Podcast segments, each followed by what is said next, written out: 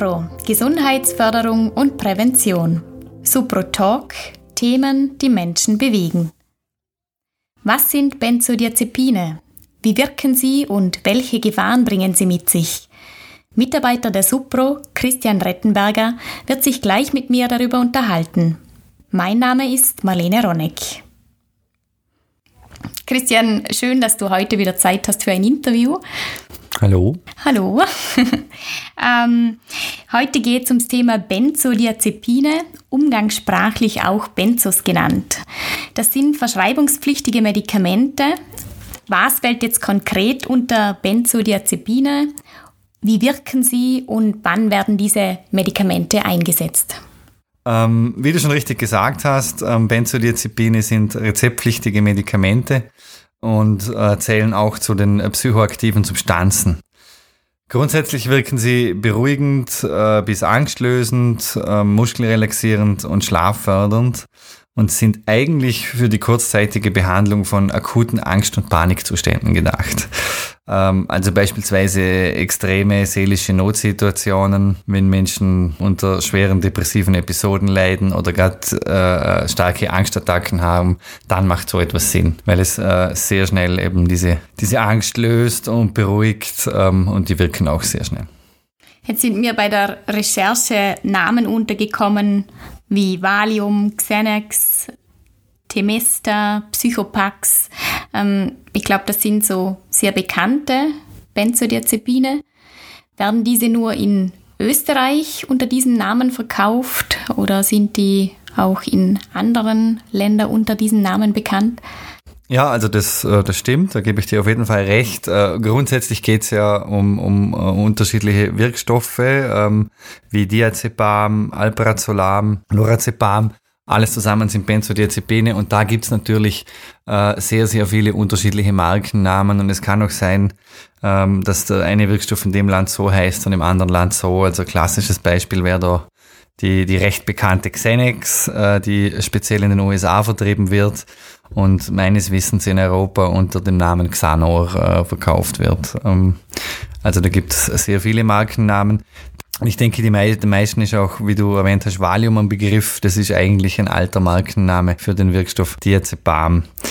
Was bei uns noch so verbreitet ist, die hast du auch erwähnt, Demesta, das wäre in dem Fall Lorazepam äh, oder andere wie Psychopax, Praxiten oder Somnobene. Das sind die, die jetzt in Österreich ähm, mir bekannt sind. Mhm. Jetzt ist es ja so, die Einnahme dieser Medikamente ist ja nicht gerade unbedenklich. Benzos bringen ein hohes Suchtpotenzial mit sich. Worauf ist denn zu achten, dass es zu keiner Abhängigkeit kommt? Grundsätzlich muss da mal zwischen der medizinischen Nutzung und, und, und quasi dem missbräuchlichen Konsum unterschieden werden. Und wie du schon richtig erwähnt hast, durch die hohe Toleranzentwicklung, ähm, die, die diese Wirkstoffe mit sich bringen, äh, kommt es so sehr schnell zu einer Abhängigkeitsentwicklung. Und da, da vor allem davon geht eine gewisse Gefahr aus. Und, und äh, dazu ist vor allem eine, eine gute ärztliche Begleitung wichtig. Wie erwähnt, sie sind rezeptpflichtig ähm, und, und für akute äh, Zustände gedacht. Und, und ähm, ja, ein Arzt kann das gut begleiten, dass ähm, auch äh, das sehr schnell wieder ausgeschlichen wird oder halt passend wieder ausgeschlichen wird. In den Medien hört man derzeit immer wieder, dass vor allem Jugendliche auch öfters Benzos konsumieren? Was sind denn Motive, weshalb Jugendliche Benzos einnehmen?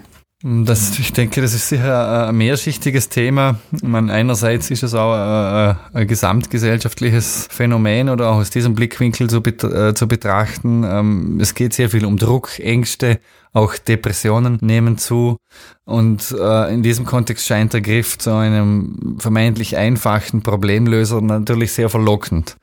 Ähm, dazu kommen natürlich andere Elemente wie, wie äh, Einflüsse aus der Jugend- und Musikkultur. Ähm, jede Generation oder zum Teil jede Musikrichtung hat so seine Leitdrogen und es gibt äh, dort vor allem hauptsächlich aus der Rap-Szene ausgehend auch Teile, die den Benzokonsum thematisieren oder auch glorifizieren. Und das ist nicht zu unterschätzen. Also die Musikkultur hat da auch einen Einfluss. Dieser Einfluss, das ging los in den USA. Also das waren vor allem Rapper aus den Vereinigten Staaten. Äh, inzwischen gibt es aber auch im deutschsprachigen Raum äh, Einzelne, die auf diesen Zug aufspringen. Ob da jetzt wirklich ähm, authentisch die Identifikation dahinter steht oder es einfach sie gemerkt haben, okay, das ist gerade in und ich spring da jetzt auf, das lasse ich jetzt mal offen. Dennoch finde ich es relativ gefährlich, weil gerade junge Menschen ähm, ähm, ja zum Teil leicht zu beeinflussen sind und die Musikkultur da schon einen starken Einfluss haben kann. Was mich jetzt interessieren würde, wie kommen die Jugendlichen an diese Medikamente? Denn sie sind ja verschreibungspflichtig. Ist es dann wirklich so, dass man mal schaut, was man denn zu Hause im Apothekerschrank hat und dann wird konsumiert? Oder ist das auch ein Handel? Sowohl Sowohl als auch. Also natürlich, äh, der erste Weg wäre natürlich zum Arzt und, und der eine Arzt verschreibt es vielleicht schneller wie der andere und, und so weiter. Also das ist schon mal etwas. Ähm, und ja, vielleicht bei Jugendlichen gehe ich mal zur Oma und schaue im Badkasten nach, was ich denn da so finde. Ähm, das wären einmal die legalen bis halblegalen Bezugsquellen. Ähm, und natürlich, wir reden hier von Nachfrage und Angebot. Und immer wo äh, die Nachfrage steigt, wird sich jemand finden, der das Angebot liefert. Wir sehen das auch äh, auf dem Schwarzmarkt, wenn man das beobachtet. Also sowohl im Darknet als auch im klassischen Schwarzmarkt bei den Dealern steigt das Angebot an Benzodiazepinen, weil die Nachfrage offensichtlich da ist. Also ähm, gibt es unterschiedliche Wege. Vom Arzt über Verwandte, über Darknet bis Dealer. Ähm, ja. Zum Thema Schwarzmarkt muss man auch dazu sagen, dass äh, bei den Substanztestungen sieht man, dass inzwischen auch sehr viele Fälschungen auf dem Markt sind. Also es wird vor allem Xenex oft angeboten, ähm, wobei dann nicht genau der Wirkstoff drin ist, äh, es, es eigentlich um eine Fälschung handelt. Aber das deutet darauf hin, wie groß die Nachfrage ist. Jetzt ist so, Benzos sind ja vor allem auch für Notsituationen gedacht. Was gibt es denn bei der Einnahme zu beachten? Ja, wie schon erwähnt, äh, durch die schnelle Toleranzentwicklung ähm, haben Benzodiazepine ein, ein sehr hohes Abhängigkeitspotenzial, ähm, auch nach relativ kurzer Zeit. Also das ist eine der Substanzen, die sehr schnell abhängig machen kann und somit sollte, wie erwähnt, das gut begleitet sein und auch die, die Konsumdauer äh, recht kurz gehalten werden.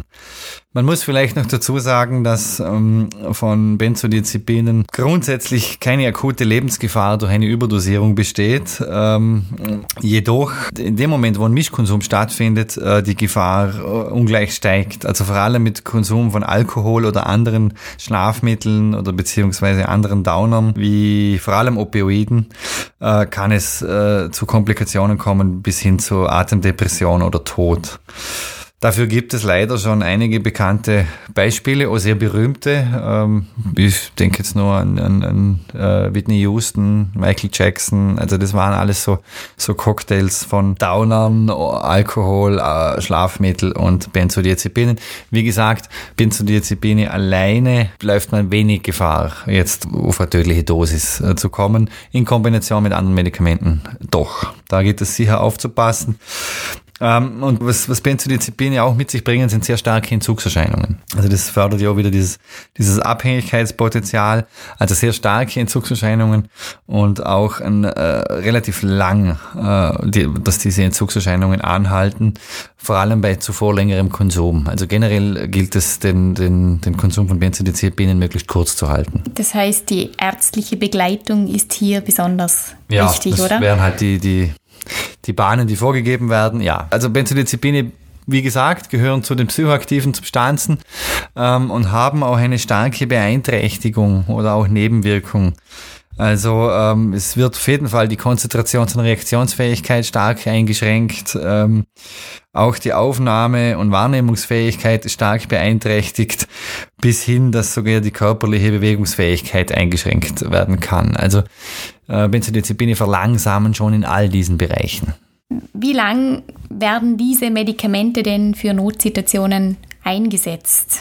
Also in welchem Zeitraum werden die Medikamente mhm. genommen? Ja, du hast das eh schon angesprochen und wir haben das jetzt heute schon mehrfach gesagt. Es geht eigentlich um, um akute Notsituationen und somit sollten sie nur punktuell eingesetzt werden.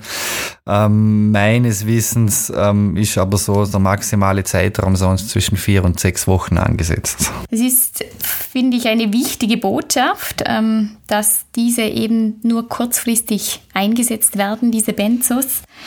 Gibt es weitere Kernbotschaften, die du an Konsumierende weitergeben möchtest, insbesondere vielleicht auch an Jugendliche, mhm, die mhm. sich dieser Gefahr nicht bewusst sind? Ja, also gerade für Jugendliche finde ich es wichtig, äh, grundsätzliche Botschaft, äh, besser die Finger davon lassen. Ähm, also wie gesagt, es ist ein Medikament, das sehr wohl seine Berechtigung hat, aber das äh, auch äh, sehr, sehr hohes Suchtpotenzial hat und ohne ärztliche Begleitung oder der Freizeitkonsum, davon kann ich nur abraten, weil die, die Suchtgefahr sehr hoch ist generell auch, es ist kein Problemlöser. Also es verschafft natürlich einem vielleicht kurz, äh, ähm, äh, ein, vor allem auf der psychischen Ebene, eine Erleichterung, aber durch die hohe Suchtgefahr schafft, äh, schaffen die Diazepine denn oft äh, mehr Probleme eigentlich noch dazu. Ähm, wenn konsumiert wird, äh, sollte es auf keinen Fall mit anderen Downern wie Alkohol und so weiter gemischt werden. Immer möglichst niedrig dosieren, beziehungsweise die, die, die ärztliche verschriebene Dosis einhalten. Und ähm, ja, was natürlich nicht geht, ist ein Fahrzeug lenken oder im Straßenverkehr teilnehmen, weil einfach die Reaktions- und Wahrnehmungs Wahrnehmungsfähigkeit stark beeinträchtigt sind. Ich denke, das sind so die Eckpunkte. Christian, vielen Dank fürs Gespräch. Danke auch. Wenn sich jetzt weitere Fragen ergeben, dann können Sie uns gerne unter info.supro.at eine E-Mail schreiben oder Sie können uns auch immer gerne anrufen. Unsere Telefonnummer finden Sie auf der Homepage. Dort gibt es auch weitere Infos zum Thema Benzos und andere illegale Substanzen. Vielen Dank für Ihr Interesse. Alles Gute für Sie und bis bald.